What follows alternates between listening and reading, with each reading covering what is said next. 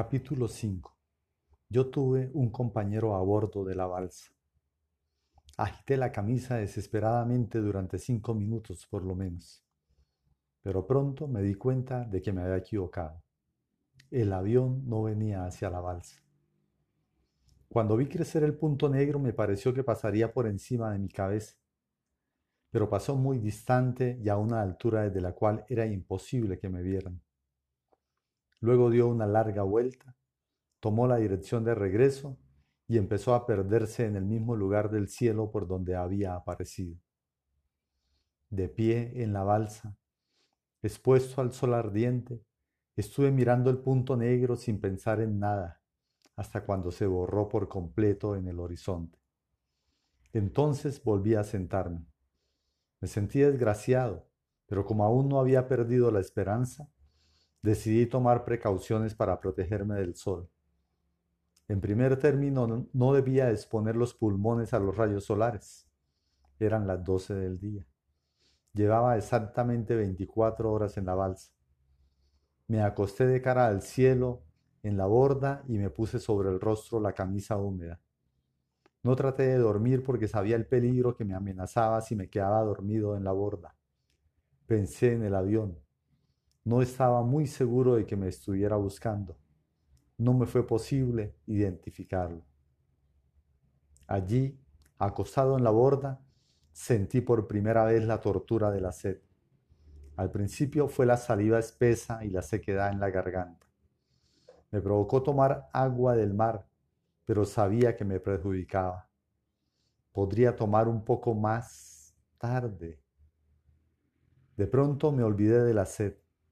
Allí mismo, sobre mi cabeza, más fuerte que el ruido de las olas, oí el ruido de otro avión. Emocionado me incorporé en la balsa. El avión se acercaba por donde había llegado el otro, pero éste venía directamente hacia la balsa. En el instante en que pasó sobre mi cabeza volví a agitar la camisa, pero iba demasiado alto. Pasó de largo, se fue, desapareció.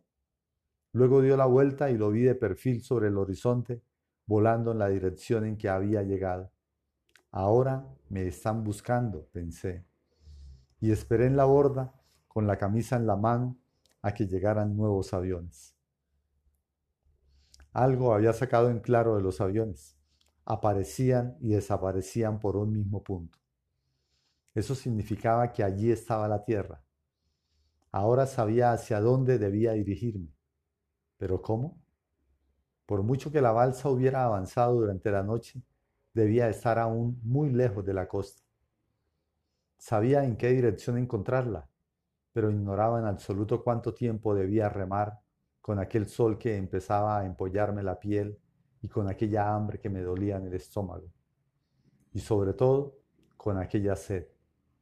Cada vez me resultaba más difícil respirar. A las 12.35, sin que yo hubiera advertido en qué momento, llegó un enorme avión negro con pontones de acuatizaje. Pasó bramando por encima de mi cabeza. El corazón me dio un salto. Lo vi perfectamente. El día era muy claro, de manera que pude ver nítidamente la cabeza de un hombre asomado a la cabina, examinando el mar con un par de binóculos negros. Pasó tan bajo tan cerca de mí, que me pareció sentir en el rostro el fuerte aletazo de sus motores. Lo identifiqué perfectamente por las letras de sus alas. Era un avión del servicio de guardacostas de la zona del canal. Cuando se alejó trepidando hacia el interior del Caribe, no dudé un solo instante de que el hombre de los binóculos me había visto agitar la camisa. Me han descubierto, grité dichoso todavía agitando la camisa. Loco de emoción, me puse a dar saltos en la balsa. Me habían visto. Antes de, antes de cinco minutos, el mismo avión negro volvió a pasar en la dirección contraria, a igual altura que la primera vez. Volaba inclinado sobre el ala izquierda y en la ventanilla de ese lado vi de nuevo perfectamente al hombre que examinaba el mar con los binóculos. Volví a agitar la camisa. Ahora no la agitaba desesperadamente, la agitaba con calma, no como si estuviera pidiendo auxilio, sino como lanzando un emocionado saludo de agradecimiento a mis descubridores. A medida que avanzaba me pareció que iba perdiendo altura. Por un momento estuvo volando en línea recta casi al nivel del agua. Pensé que estaba acuatizando y me preparé a remar hacia el lugar en que descendiera. Pero un instante después volvió a tomar altura, dio la vuelta y pasó por tercera vez sobre mi cabeza. Entonces no agité la camisa con desesperación. Aguardé que estuviera exactamente sobre la balsa. Le hice una breve señal y esperé que pasara de nuevo, cada vez más bajo. Pero ocurrió todo lo contrario. Tomó altura rápidamente y se perdió por donde había aparecido. Sin embargo, no tenía por qué preocuparme. Estaba seguro de que me habían visto. Era imposible que no me hubieran visto volando tan bajo y exactamente sobre la balsa. Tranquilo, despreocupado y feliz, me senté a esperar. Esperé una hora. Había sacado una conclusión muy importante. El punto donde aparecieron los primeros aviones estaba sin duda sobre Cartagena.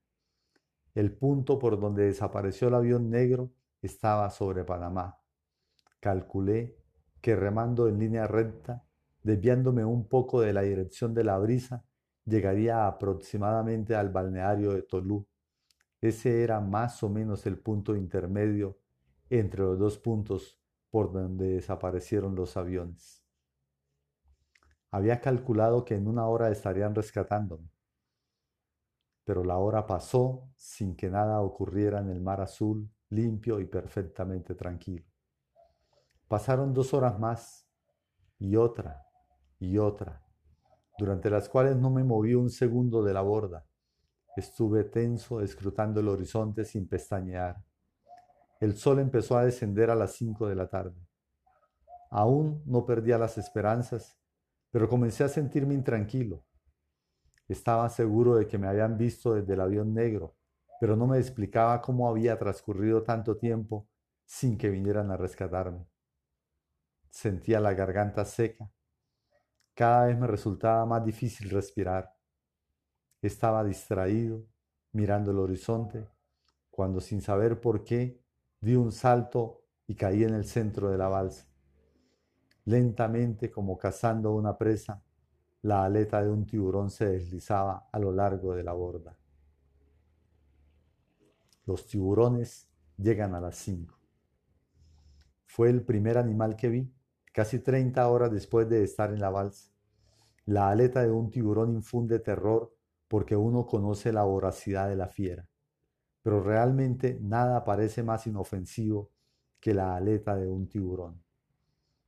No parece algo que formara parte de un animal y menos de una fiera. Es verde y áspera como la corteza de un árbol.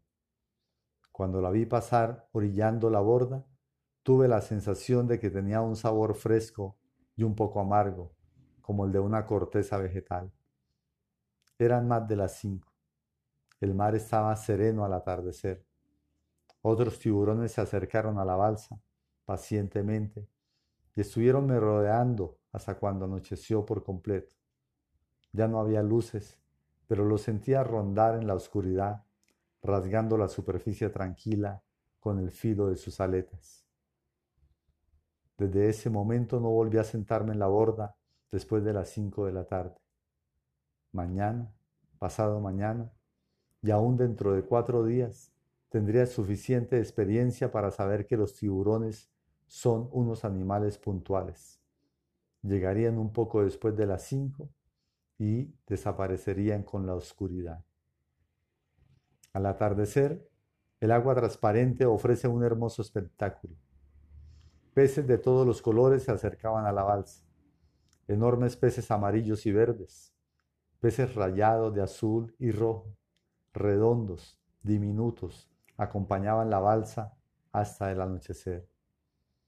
A veces había un relámpago metálico, un chorro de agua sanguinolenta saltaba por la borda y los pedazos de un pez destrozado por el tiburón flotaban un segundo junto a la balsa.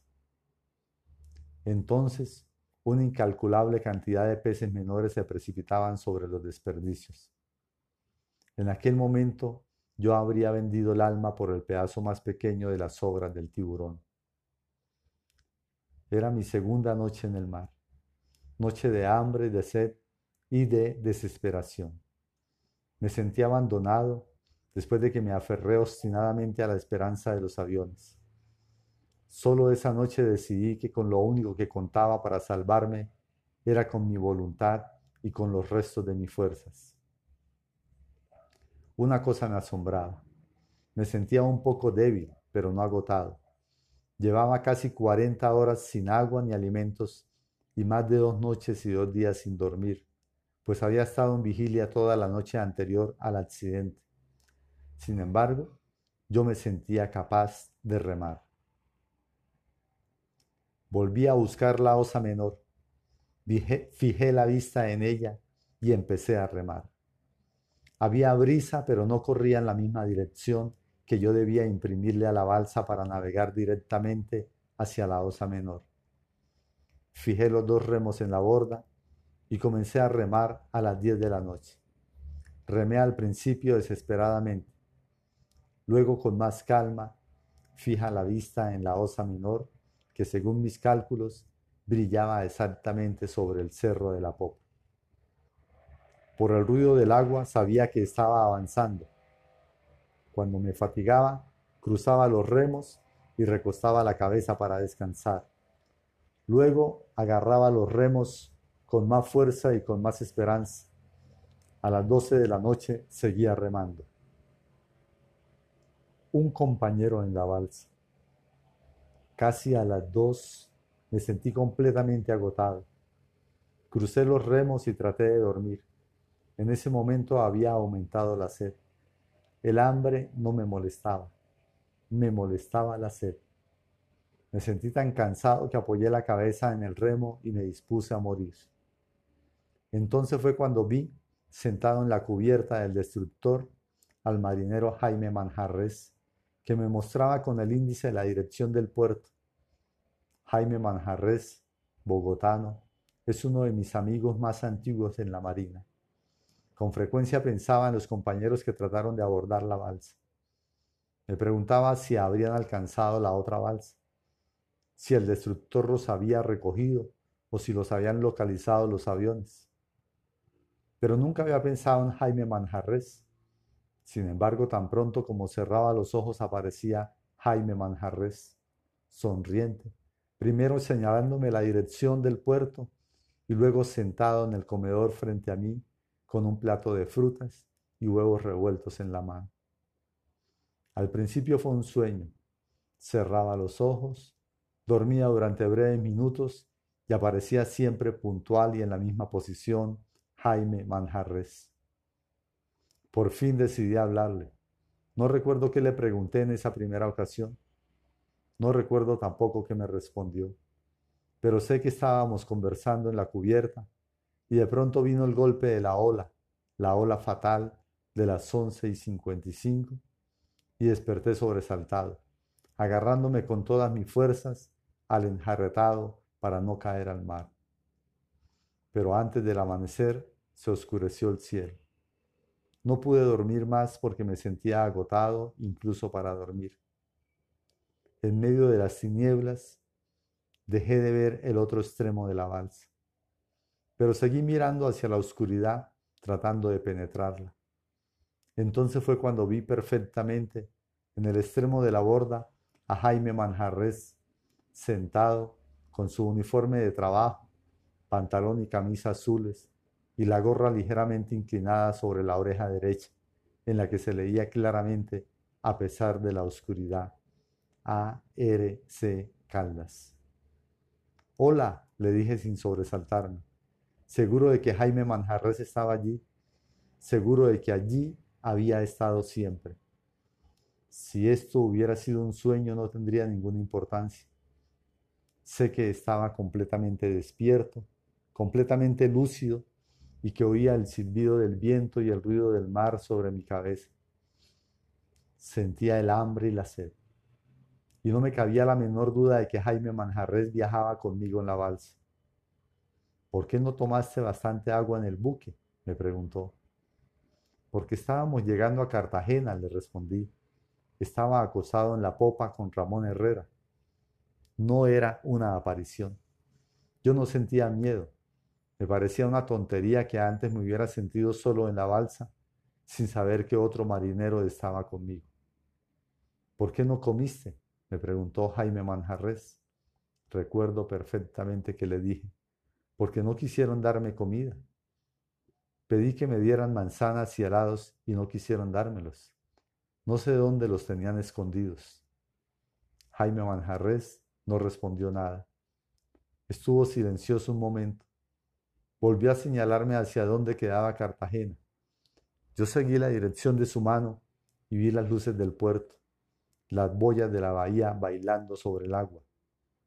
Ya llegamos, dije, y seguí mirando intensamente las luces del puerto sin emoción, sin alegría, como si estuviera llegando después de un viaje normal. Le pedí a Jaime Manjarres que remáramos un poco, pero ya no estaba ahí, se había ido. Yo estaba solo en la balsa y las luces del puerto eran los primeros rayos del sol, los primeros rayos de mi tercer día de soledad en el mar.